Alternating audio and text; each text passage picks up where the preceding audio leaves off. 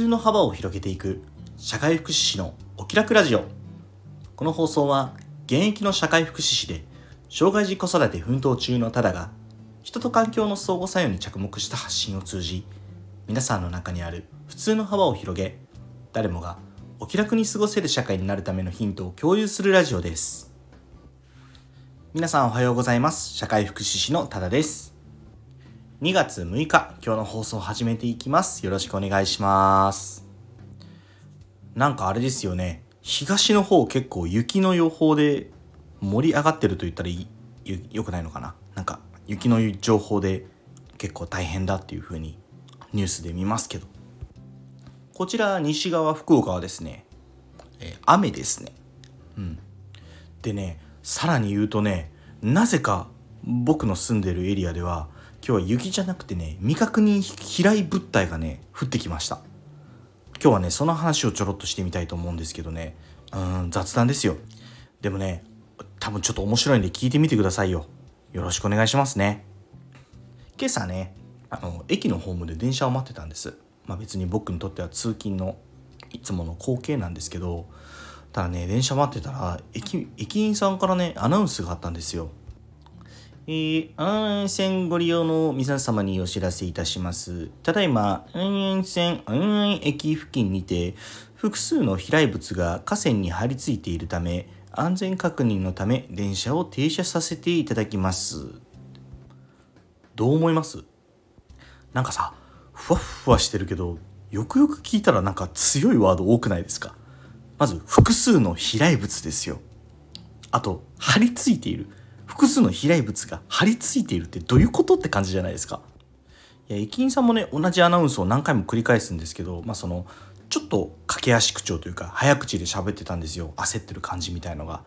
でもその焦りが通勤の時の停車トラブルによって焦ってるのか、この複数の飛来物が張り付いているという謎の事態に焦っているのか、わかんないじゃないですか、その声、声だけではね。もうでも僕の頭の中には複数の飛来物張り付いているのもこの二言が相当強く頭に張り付いたんですよ。もうシンプルに複数の飛来物っていう時点でもうなんかこう未確認飛行物体的なイメージを持ってしまってまあね飛来物って言ってるから別にそうとは限らないのは分かってますよ例えば石であったり缶であったりとかなんか小さな石ころが乗ってるだけでもあれでしょ？なんか河川に乗ってるだけでも転倒のトラブルになるとか言ったりするんでしょ。いやにしても複数の飛来物ですからねすっごい抽象的と思ってインデペンデンス・デイですか？みたいな。でもさらに聞くと張り付いてるじゃないですか。張り付いている複数の飛来物が張り付くということはアメーバ状の何かが空から落ちてきてべちゃべちゃと線路に河川にひっついている。これまさにこれも宇宙の何かな気もしません？インデペンデンス・デイじゃないですか。もうね宇宙人の侵略にしか思えなくなってしまってそこから。もう人外の力ですよ。未知の力。こういう時はねもう絶対ねある2人が来るって決まってるんです。もう昔から。その2人はねモルダー捜査官とスカリー捜査官ですよ。誰ってね。これね僕の世代ならわかると思うんです。ああ懐かしいってね。あの昔ね何30年前ぐらいかなやってた。海外ドラマで X ファイルっていうのがあってそれ日本でもめちゃくちゃ流行ってたんです。でこう怪奇現象というかこの宇宙のもう人外の力みたいなところとかに、まあ、フォーカスしてやなんだこのモールダー捜査官とスカリー捜査官がその秘密を暴くために動いていくみたいなねドラマなんですけど小さい頃のね僕にはねちょっと難しかったなんかねそこまで深く入りきれなかったんだけど今になって思うとね、うん、あれ今でも通用するぐらい面白いかもしれんねと思います。まあ、とにかくこういう人外の力でね宇宙物のミステリーなことにはねモルダーとスカリーって決まってるわけですよ。もうね来てくれないかなっていうふうにねちょっと心の中でね叫ぶわけです。でもねよくよくねあのアナウンス聞いたこと聞いた内容を思い出すとうちの駅じゃないんですよね。ちょっと離れた駅。うん。だからねとりあえず大丈夫ですよね。安全だということに気づいてね。もうねこの件を忘れてもう通勤電車来たんで普通に乗り込んでね通勤電車で職場まで向かったわけですよ。でもこれがまたね結構やっぱり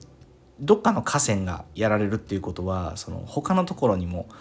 ねこう余波がやってくるわけであのうまく電車がね回らなくなるんですよね。なんでこう先の駅で電車が詰まったりすると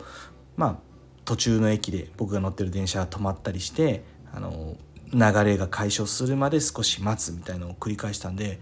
結局ね職場ギリギリでしたね。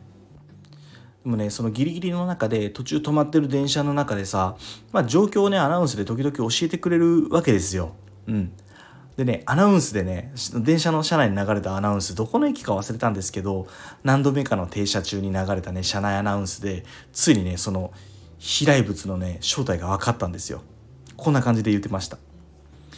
えー、ご乗車中のお客様には大変ご迷惑をおかけしております。運線運駅付近にて複数のビニール袋が河川に張り付いており、現在撤去作業のため一部電車に遅れや停車が発生しております。みたいなね。ビニール袋かーいって感じでしょ？いや、そうよ。よくよく考えたらそうですよ。確かにね。ひらひら舞ってきそうだから十分飛来物ですよね。しかもぺったりと河川に張り付く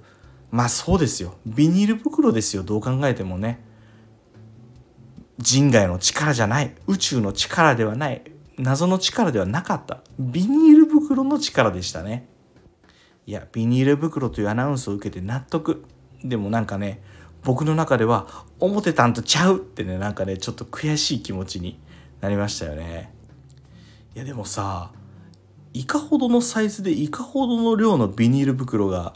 飛来して河川に張り付いたんですかね。そこら辺ね JR 教えてくれなかったんで、まあ、謎のままだったんですけど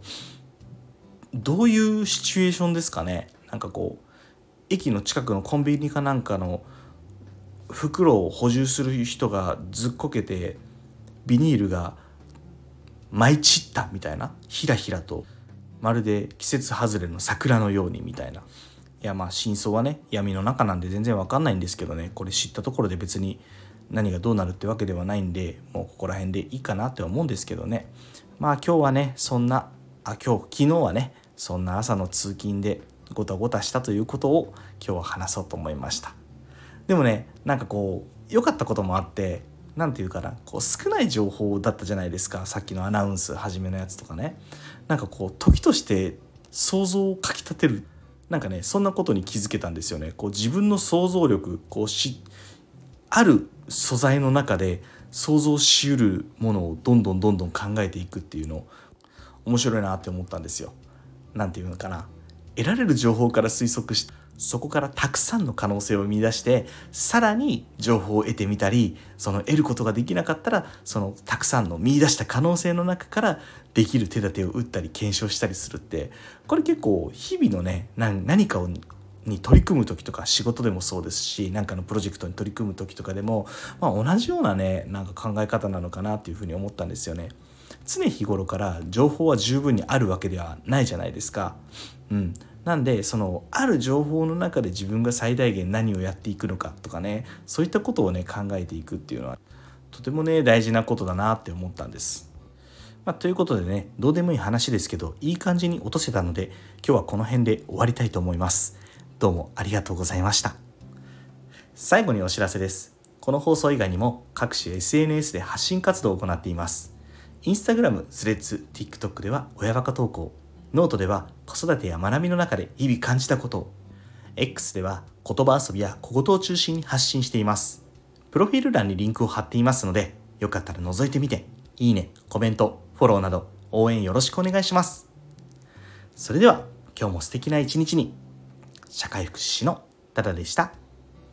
またおいで